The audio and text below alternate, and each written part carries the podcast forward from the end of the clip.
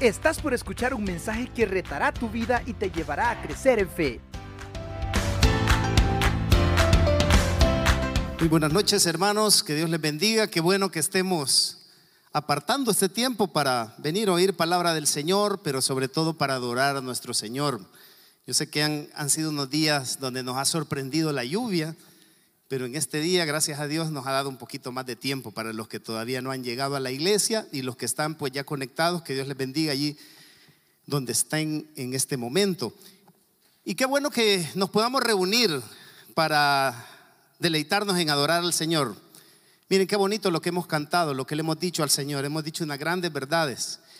Y es que una de las características que nos define como seres humanos es que a todos nosotros nos encanta asociarnos, ¿verdad? Y, yo veo aún aquí dentro de la iglesia, siempre se ven grupitos, ¿verdad? Que se unen, una por lazos familiares, dos por afinidad, porque se llevan bien. Y muchos de nosotros en diferentes ambientes donde nosotros nos, nos llevamos, nos gusta asociarnos, nos gusta agruparnos por, en primer lugar podría ser por gustos específicos, ¿verdad? Nos gusta asociarnos porque a algunos les gusta cierto determinado música o simplemente son músicos y les gusta estar juntos, ¿verdad? Hablando de cosas de música, de, términos y qué sé yo, ¿verdad?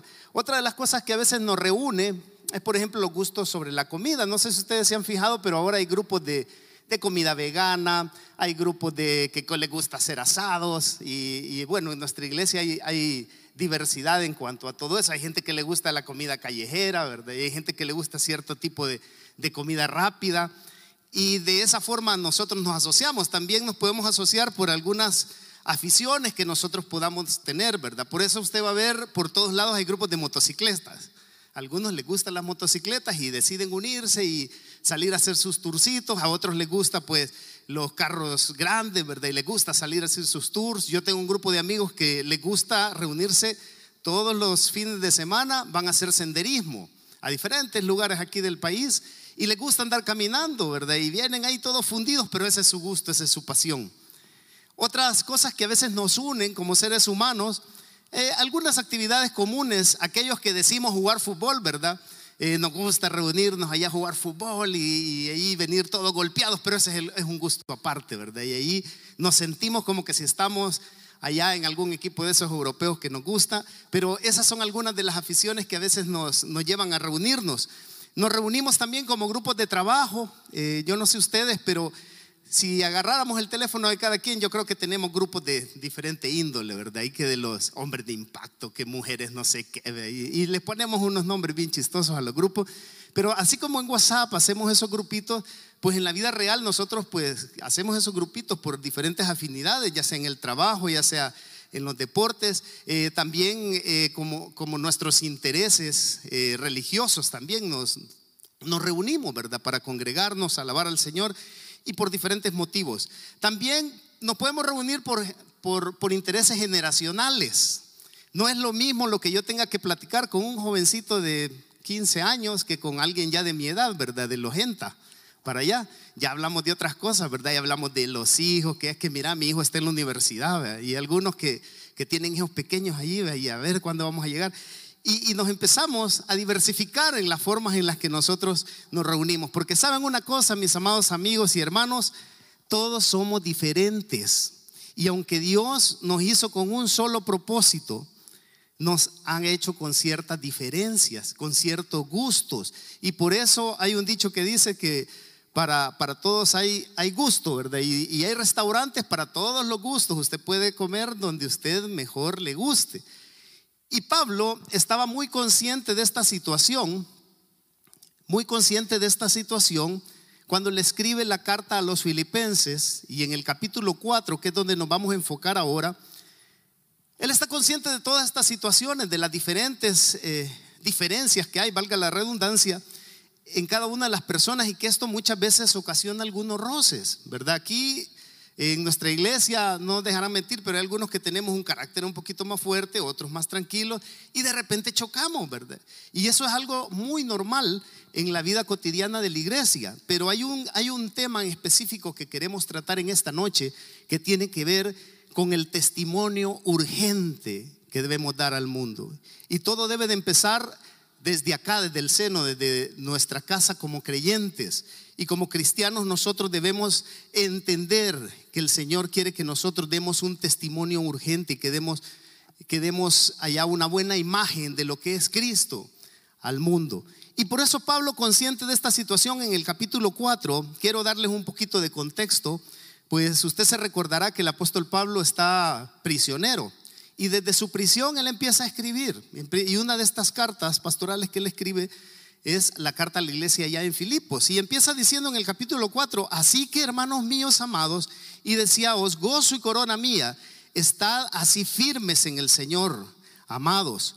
Ruego a Evodia y a Sintique que sean de un mismo sentir en el Señor. Y fíjense que él está mencionando aquí a dos personitas, Evodia y Cinti, que son dos hermanitas de la iglesia, probablemente eran ahí diaconisas, probablemente servían en alguno de los ministerios, pero dice el apóstol Pablo de que las hermanitas tenían ahí como quizás algunos roces y estaban causando divisiones, pero fíjense que es interesante porque ellas no estaban viviendo según el significado de sus nombres. Y mire lo que quiere decir, por ejemplo, el nombre Evodia quiere decir viaje próspero. Y Sintique quiere decir compañera placentera. Eso quiere decir el significado de su nombre. Y las hermanitas quizás estaban teniendo algún tipo de conflicto ahí entre ellas que estaba causando divisiones y por eso el apóstol Pablo enfatiza eso. Así y dice en el verso 2, ruego a Bodhi y a Sinti que, que sean de un mismo sentir en el Señor. Asimismo te ruego también a ti, compañero fiel, que ayudes a estas que combatieron juntamente conmigo en el Evangelio con Clemente también y los demás colaboradores míos, cuyos nombres están en el libro de la vida. ¿Y por qué Pablo enfatiza este pequeño eh, evento ahí, verdad? Esta pequeña situación. Porque muchas veces, mis amados hermanos, en medio de las diferencias que cada uno de nosotros podemos tener, a veces se nos olvida que el propósito de Dios es que demos un testimonio urgente hacia afuera.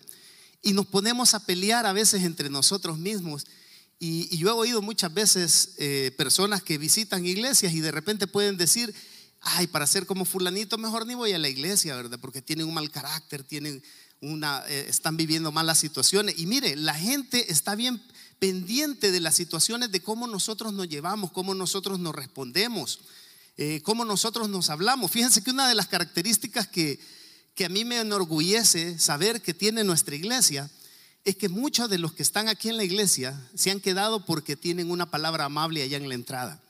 Y ustedes se ven qué bonito es esa tertulia que nosotros tenemos casi siempre en el atrio de nuestra iglesia, ya, ¿verdad? Que, que convivimos, compartimos. Bueno, después de este culto vamos a compartir un ratito allí. Y, esos detallitos, hermanos, hacen la diferencia. Y por esa razón es importante que nosotros tengamos en primer lugar eh, bien claros que el propósito de Dios para nosotros es que testifiquemos con quien nosotros somos. Y que si usted antes tenía un carácter tremendo, usted tenía una, eh, malas costumbres, ahora la gente pueda ver esa diferencia y que pueda decir, es que realmente René es diferente a como yo lo conocí antes. Miren, yo me alegro cuando escucho eso. Y en los demás pasajes, ahí en el libro de Filipenses, el apóstol Pablo nos está enseñando que por lo menos los creyentes tenemos que tener tres actitudes que debemos de poner en práctica en nuestro, en nuestro modo de ser. Pablo nos anima a cultivar por lo menos tres características que como creyentes debemos de tener. Miren lo que dice en el verso 4. En el verso 4 dice, regocijaos en el Señor siempre. Otra vez digo, regocijaos. El primer componente que como creyentes o que como cristianos nosotros debemos manifestar en nuestra vida es nuestra actitud. ¿Con qué actitud estoy yo viniendo a la iglesia? ¿Con qué actitud estoy saliendo día con día a mi trabajo, en mi forma de ser? Mire, a veces amanecemos quejándonos de todo. Y, y, es tremendo cuando nuestra actitud es la queja constante, cuando nuestra actitud está siendo constantemente quejumbrosa. Y mire, la palabra del Señor no dice anden alegres siempre. No dice así el pasaje. La palabra regocijaos quiere decir gozo o alegría muy intensa que se hace evidente. Fíjense que regocijarse, dice aquí la palabra, dice regocijaos en el Señor. Aunque las circunstancias o las situaciones que usted esté pasando ameritan que quizás usted no va a andar alegre, porque quizás usted tiene una situación económica, una situación de salud difícil, la Biblia nos enseña que nosotros debemos aprendernos a gozarnos en el Señor, a regocijarnos en el Señor, a ser agradecidos, porque mire, todo lo que usted y yo estemos pasando en este momento tiene un propósito en su vida, que usted todavía no lo entiende, usted y yo todavía no lo entendemos, pero el propósito de Dios es poderle bendecir. Yo he pasado muchas circunstancias en donde de repente en el área económica yo no entiendo por qué solo a mí me pasa eso. Yo puedo decir, hey, solo a mí me pasa. Pero cuando yo aprendo a regocijarme en el Señor y he aprendido a descansar en Él, mi actitud cambia totalmente. Y después de que ese cambio de actitud viene el poder ver las maravillas de Dios que Dios quiere hacer en su vida. Por eso es importante que usted como creyente tenga una buena actitud. Mire, en cosas tan sencillas como por ejemplo los que les toca viajar en autobús. Eh, a mí eh, eventualmente me toca trabajar, eh, me toca a veces tomar un autobús en horas pico, ¿verdad? Y, y qué tremendo venir en esas costas bien llenos, y, pero de repente hay alguien que tiene la necesidad del asiento y yo podérselo dar. Mire, se siente una gran satisfacción porque en otras ocasiones nos hacemos los dormidos, pero se siente una satisfacción y desde ahí empieza la actitud y mire, es una bendición constante del Señor en la vida diaria. O cuando usted amanece quejándose porque el carro no le arrancó, mire, por, de algo Dios lo está librando. Yo he podido experimentar eso muchas veces, cuando yo de repente voy a salir en la carrera en algo y por algo me detengo y de repente me doy cuenta que algo grave pasó adelante y yo dije, Dios me está guardando. Por esa razón, mis amados amigos y hermanos, es importante que como creyentes nosotros tengamos una actitud que honre a Dios, regocijándonos en el Señor siempre. Otra vez os digo, dice, regocijaos. Y mire lo que dice el verso 5, vuestra gentileza sea conocida de todos los hombres el Señor está cerca. Esa es la siguiente, la siguiente característica que nos debe de, eh, eh, decirle, nos debe caracterizar a los creyentes, es que usted sea gentil. ¿Cuántos de los que están aquí conectados o de los que están aquí en la iglesia pueden decir eso de sí mismo? ¿Usted es gentil? ¿Usted cede el paso cuando va en el tráfico? Oh, ve que se le van a meter y más lo mete el carro, ¿verdad? ¿Es gentil usted? La palabra gentil indica un espíritu aguantador, no vengativo, se manifiesta en nuestras acciones y tratos con los demás. La Biblia enfatiza que la parte importante de testificar de lo que Dios quiere hacer con las personas es ser gentil. Mire, la palabra gentil ablanda hasta, hasta el, al más enojado. Y yo lo he podido ver en las carreteras de nuestro país a cada momento. A mí a veces ya me han pitado ahí sacándome a mi, a mi mamá, ¿verdad? Y de repente, yo no sé a ustedes, si a ustedes les pasa, a mí me pasa muy seguido, que de repente siento un hervor en la sangre que me llega hasta la frente, pero de repente, eh, en serio hermanos, les puedo decir, de repente yo empiezo a decir, bueno Señor, dame paz, dame tranquilidad. Y yo lo que hago es mejor saludar, lo que hago es tratar de ser amable, no siempre, a veces somos amables, pero cuando, cuando hacemos ese esfuerzo, hermanos, eso se manifiesta y la gente puede ver algo diferente en usted. Y esa es una de las características que debemos de tener los creyentes, ser gentiles, ceder el paso. Mire, hoy ya no se da, ni siquiera hoy, hoy en día los jóvenes o los adultos también hoy en día ya no quieren, pero ni siquiera saludar, ¿verdad? Yo estoy en un ambiente de trabajo donde miren qué bonito es cuando uno aprende a saludar, pero a veces pasa gente que como que si uno amaneció con ellos, ¿verdad? Que pasan a la par, se lo pasan llevando y nos saludan. Pero qué bonito es cuando usted es una persona que para todo va buenas noches, buenos días y mucho más en la casa del Señor, poder decir, hey, Dios te bendiga, poder bendecir a los demás. Y esa es una de las características que como, como hijos de Dios debemos de tener, el ser gentiles. Porque dice la segunda parte del pasaje, el Señor está cerca. Mis amados hermanos y amigos, déjenme decirle que desde que Cristo vino, hace más de dos mil años, nosotros podemos decir, el Señor está cerca. El apóstol Pedro decía, allá en, el libro de, San Pedro, decía de que los días son malos y que vivamos como que el, Señor viene pronto. Y él pasó, han pasado casi dos mil años después de que él dijo eso, pero aún así él enseñaba que debemos aprender a vivir como que el Señor viene hoy, el Señor viene mañana, el Señor viene pasado mañana. Y hermanos, por esa razón es importante que nosotros cambiemos nuestra forma de ser. Miren, es tremendo cuando yo escucho, por ejemplo, en algunos ministerios de nuestra iglesia o de otras iglesias, que hay conflictos. Miren, yo conozco iglesias donde hay hermanos que no se hablan, tienen años y no se hablan, no se saludan. se evitan. Y, qué tremendo es poder ver eso cuando la Biblia nos enseña que nuestra actitud debe demostrar una madurez en Cristo y tener la solvencia para pedir perdón cuando hay que pedir perdón y de ser gentil con los demás, de no ser áspero. Miren, la palabra áspera realmente a veces golpea, ¿verdad? Cuando uno, no sé si ustedes conocen a más de alguno que, de repente habla bien golpeado. Y, a mí me, ha pasado, bueno, aquí hay algunos hermanos que son de San Miguel, ¿verdad? Y en, San Miguel pasa bastante eso, ¿verdad? Que mi esposa es de, esa zona donde la, gente a veces su forma de ser es como bien golpeada, así, ¿verdad? pero no es que sea, es gente muy amable. Y así como en nuestra forma de ser, mis amados hermanos o amigos, que, que nosotros tenemos de, de hacer o de actuar de una u otra forma, es importante que nosotros meditemos en cómo nosotros actuamos, cómo nosotros nos comportamos, cómo nosotros tratamos a los demás con gentileza. Y otro de los aspectos, el tercer aspecto y característica importante que Pablo manifiesta en el verso 6, dice, por nada estéis afanosos, sino sean conocidas vuestras peticiones delante de Dios en toda oración y ruego con acción de gracias. Y la, otra característica que como creyentes nosotros debemos manifestar en nuestra vida es tener carácter. ¿Qué quiere decir tener carácter? Es nuestra naturaleza propia que nos distingue de los demás. Eso es tener carácter. Nuestra naturaleza propia que nos distingan de los demás. ¿Cómo nos conocen en nuestros entornos de trabajo?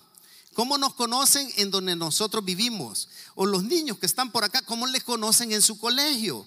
como el que siempre anda peleando, como el copión, como el que eh, en el trabajo siempre pasa sobre los demás. ¿Cómo lo conocen? La Biblia nos enseña, mis amados hermanos, de que debemos manifestar en nuestra vida espiritual carácter. Y eso se manifiesta cuando nosotros pasamos situaciones de, de, problemas o situaciones. Por eso es que Dios permite esas situaciones en nuestra vida. Por nada estéis afanosos, dice la palabra, si no sean conocidas vuestras peticiones delante de Dios en toda oración y ruego. Miren, una de las cosas que, que en la vida cotidiana nosotros eh, tenemos de continuo es el afán. Y el afán lo que crea en nosotros también es estrés. Y el estrés lo que crea es un montón de situaciones de problema. Muchos de los problemas de salud que hoy tenemos en día tienen que ver con situaciones de índole de afán en nuestro, de índole de afán en, nuestro, en nuestra vida, en nuestro corazón. Cuando nosotros queremos resolver cada una de las situaciones, las queremos resolver en nuestras, en nuestras propias fuerzas. ¿Qué es estar afanado? Penoso y trabajoso. Alguien que trata solo en sus fuerzas de hacer sus cosas. Mire, cuando usted tiene una situación económica y usted anda buscando en sus fuerzas, yo le aseguro de que usted va a tener muchos afanes, aparte de las deudas a las que se va a meter y todo, porque cuando nosotros empezamos a buscar, cuando yo tengo una deuda y empiezo a afanarme y angustiarme, empiezo a tomar mis decisiones sin consultar de Dios. Y esa es una de las cosas que debemos cultivar en nuestra, en nuestra vida espiritual, mis amados hermanos, es el tener carácter, no afanarnos tan fácilmente. Por eso dice el pasaje, por nada estéis afanosos. ¿Y qué es nada? Nada es todo. Nada es nada. O sea, nada de lo que nos pase debe causarnos afán. Mire, ahí, hoy en día hay jovencitos que se afanan por cosas que quizás para algunos parecerá eh, minúscula, ¿verdad? Ahí, yo he conocido jovencitos que hasta bajan de peso porque están enamorados. Bueno, ese es un dicho, ¿verdad? Cuando usted está más pechito, como decimos acá, ¿verdad? Y le dicen, ay, que estás enamorado. Pero yo veo algunos enamorados más gorditos, ¿verdad? O sea, no, no tienen afán, ¿verdad? Y en ese sentido, hermanos, debemos nosotros aprendernos a quitarnos ese afán. Mire, aprendamos a descansar en Dios. No hay prueba mayor que nosotros no podamos soportar. Cualquiera que sea la prueba que usted esté pasando en este momento, debe saber que Dios le va a sacar adelante. Sabe que así rapidito yo quiero contarle, hace como dos meses, tres meses más o menos, eh, yo tuve que experimentar la partida de mi papá. Yo creo que algunos eh, nos acompañaron y ya saben, ¿verdad? Y, y aunque como hijo yo creo que es una de las realidades a las que algún día se va a enfrentar. Todos los que estamos aquí, lo más seguro que tenemos es la muerte. Y yo siempre había pensado, ¿y cómo voy a hacer cuando esto pase con mis papás y todo? Igual con mi esposa hablábamos. Pero no es lo mismo diagramar, ¿verdad? ¿Cómo usted va a hacer que, que ya pase y que usted sienta que, que la persona que ha estado siempre a su lado y que lo ha guardado ya no va a estar.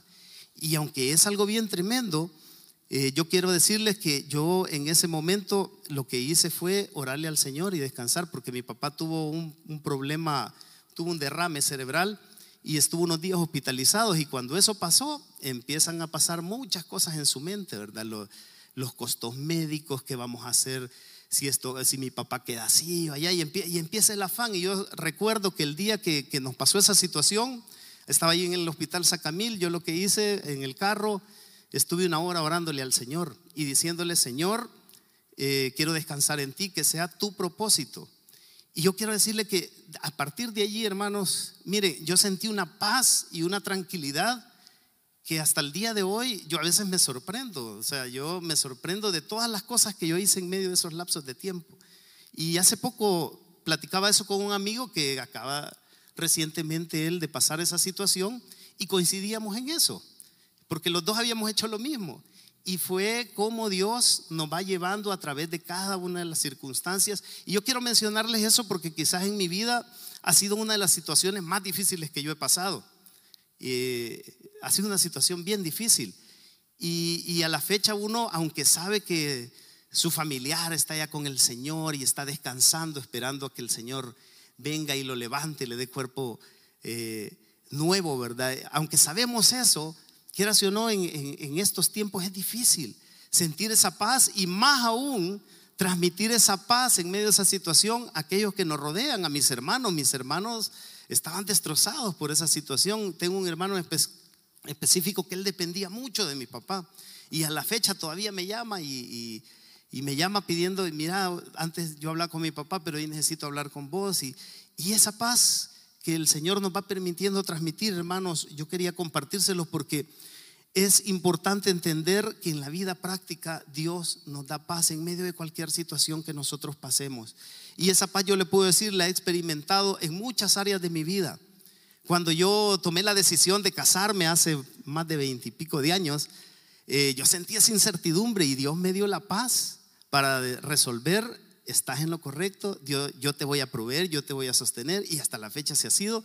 El año siguiente nació mi hijo y era así, ay Señor, y yo estoy estudiando, ¿verdad? Y no, y, no, no, tenemos para solventar y Dios me dio la paz de decir, yo te voy a guardar y ya mi hijo ya, estaba, ya va a salir de la universidad, gracias a Dios, dentro de un par de años. Y todo eso es lo que en la vida cristiana nosotros podemos experimentar.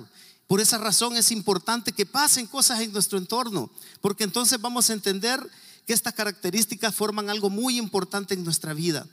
La actitud que nosotros podamos tener, como yo les mencionaba, la gentileza, que es el resultado de tener una buena actitud. Cuando usted es gentil con los demás, usted está proclamando de lo que Cristo está haciendo en su vida. Y el carácter es el reflejo de lo que Dios está obrando en su vida. Pero para poder nosotros reflexionar y para poder cultivar cada una de estas características, en nuestra vida y que nos permitan poder testificar de una mejor forma. Es importante que tomemos en cuenta por lo menos cuatro ejercicios básicos que debemos poner en práctica para cultivar estas tres características que yo acabo de mencionar. En primer lugar, busquemos tener comunión con Dios. Un cristiano que dice ser cristiano y no está teniendo comunión con Dios, déjeme decirle que usted va en camino hacia la decadencia espiritual y que usted va a empezar a pasar situaciones de vacío espiritual, de incertidumbre espiritual. ¿Por qué? Porque no podemos estar sin estar cerca de la llama, agarrados de nuestra comunión con Dios. Que es difícil orar, es difícil orar. No es que no tengamos tiempo. Miren, no nos autoengañemos. A veces nosotros nos decimos, no, es que yo paso muy ocupado en la universidad, el trabajo, mi familia. No nos autoengañemos. Ah, no, pero es que yo soy pastor, yo soy predicador, yo soy maestro de, escuela bíblica y todo, entonces yo busco de Dios. Eso no es una comunión espiritual. Una comunión espiritual es que usted aparte su tiempo para clamarle al Señor, para buscar en su palabra, para orar, pero es un ejercicio constante para poder cultivar estas características en nuestra vida, hermanos. Eh, es importante que nosotros tengamos esa comunión con Dios. Mire, a nuestro Dios nosotros a veces lo queremos apantallar con que es que Señor, mira, antes de dedicarte tiempo, déjame que termine este proyecto, ¿verdad? Laboral. Mira, Señor, es que antes de dedicarte tiempo, déjame que, que saque a mis hijos adelante. Ya cuando esté ya solito, sin ningún compromiso en mi casa, ahí te voy a, te voy a buscar, ¿verdad? Y eso es lo importante en la vida cristiana, que nosotros aprendamos a buscar esa comunión con Dios. Sobre todas las cosas, ningún activismo religioso que usted haga, ninguna situación en la que usted esté involucrado que no tenga que ver con una comunión personal con Dios va a sustituir esto. Debemos apartar esos tiempos de comunión con el Señor. En segundo ejercicio que es importante poner en práctica para poder cultivar estas características que mencioné, es llenar nuestra mente con cosas positivas. Más adelante dice el pasaje en el verso 8, capítulo 4, verso 8, por lo demás, hermano, todo lo que es bueno, todo lo que es verdadero, todo lo honesto, todo lo justo, todo lo puro, todo lo amable, todo lo que es de buen nombre, si hay virtud alguna, si algo digno de alabanza, ¿qué dice? En esto pensad. Si hay algo que es digno de alabanza al Señor, en esto pensad. Miren, no hay nada más gratificante cuando yo ando en el carro, muchas veces manejando de noche en la, en la carretera, a veces ando pensando en muchas cosas, pero sí me gratifica mucho cuando hay ciertas canciones que yo tengo, eh, que, me gusta escucharlas y siento que, llenan mi espíritu. Hermanos, eh, canciones que tienen un propósito. Un día de estos estaba escuchando el mensaje, el último mensaje que le dieron a Julio Melgar sobre su aguijón. Y, si usted le interesa ver, Julio Mergar pasó a la presencia del Señor porque él tuvo un cáncer, pero fue uno de los eh, salmistas más grandes que ha tenido Latinoamérica. Y, una de las cosas es que medio mundo le hablaba a él de sanidad y todo. A veces Dios no quiere obrar en sanidad, sino que alguien le, predicaba allí a, Julio Melgar, Dios quiere obrar en tu aguijón, en tu, en tu problema de la carne. Y eso uno solo lo logra entender cuando uno está en esa conexión con Dios, cuando en nuestra mente tenemos cosas positivas. Amados hermanos, amados amigos, déjeme decirle que es importante que bombardeemos nuestra mente de las cosas que Dios quiere hacer en nuestra vida. El tercer eh, ejercicio importante para un creyente y poder cultivar esto es seguir los buenos ejemplos. Miren, el apóstol Pablo al final le dice, lo que aprendiste, si recibiste, si oíste, si viste en mí, esto haced. Y el Dios de paz estará con vosotros. Miren qué impactante la vida de Pablo el poder decir, hey, todo lo que ves en mí, hagan eso. Vaya, si no, no lo entienden teóricamente, hagan lo que ven en mí.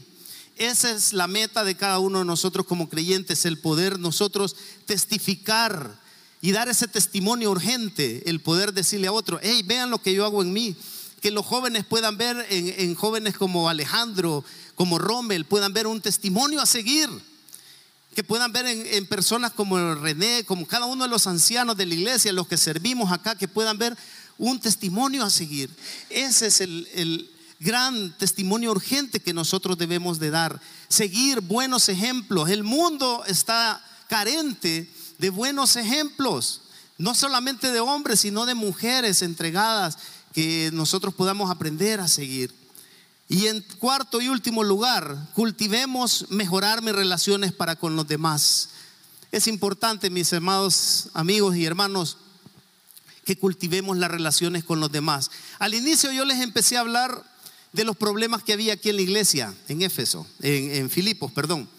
Los problemas que habían y Pablo los aborda pensando en que es importante sanear cada uno de los conflictos.